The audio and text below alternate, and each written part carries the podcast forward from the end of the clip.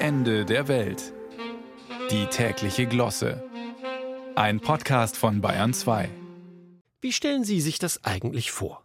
Glauben Sie etwa, dass hier im Studio ein Radiosprecher sitzt, der Ihnen jetzt gerade einen Text vorliest, den er sich kurz vorher selbst ausgedacht hat?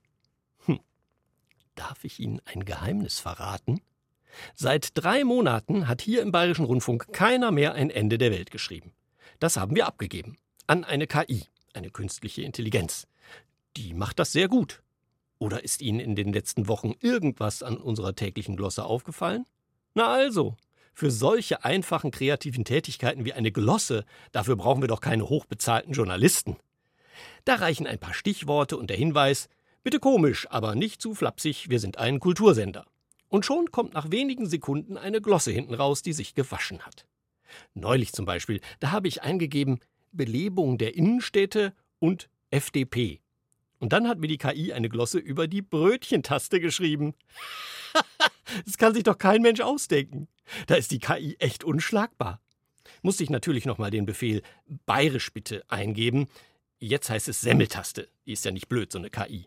Wobei erst hatte die KI Semmeltoste geschrieben. Die KI hatte die FDP mit den freien Wählern verwechselt. Tja, Fehler können der besten KI passieren. War aber trotzdem lustig, oder? Also meistens ist so ein künstlicher Glossentext jedenfalls ganz ordentlich. Und den lese ich Ihnen dann vor. Ja, das machen wir noch selbst. Künstliche Stimmen, das wirkt im Radio immer noch irgendwie hm, künstlich. Aber den Text für die Glosse oder die Nachrichten, wie, die auch, fragen Sie jetzt? Natürlich, noch nie was von NewsGPT gehört? Tolles Programm und lernt so schnell. Eine Falschnachricht und zack, beim nächsten Mal ist sie nicht mehr dabei.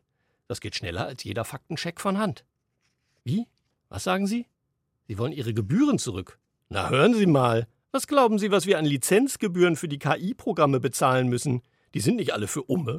Da sitzen Dutzende Programmierer dran, die die KI ständig weiterentwickeln. Die entwickelt sich schließlich nicht von selbst weiter. Wieder so ein super Gag, oder? Sowas fällt nur der KI in ihren Glossen ein.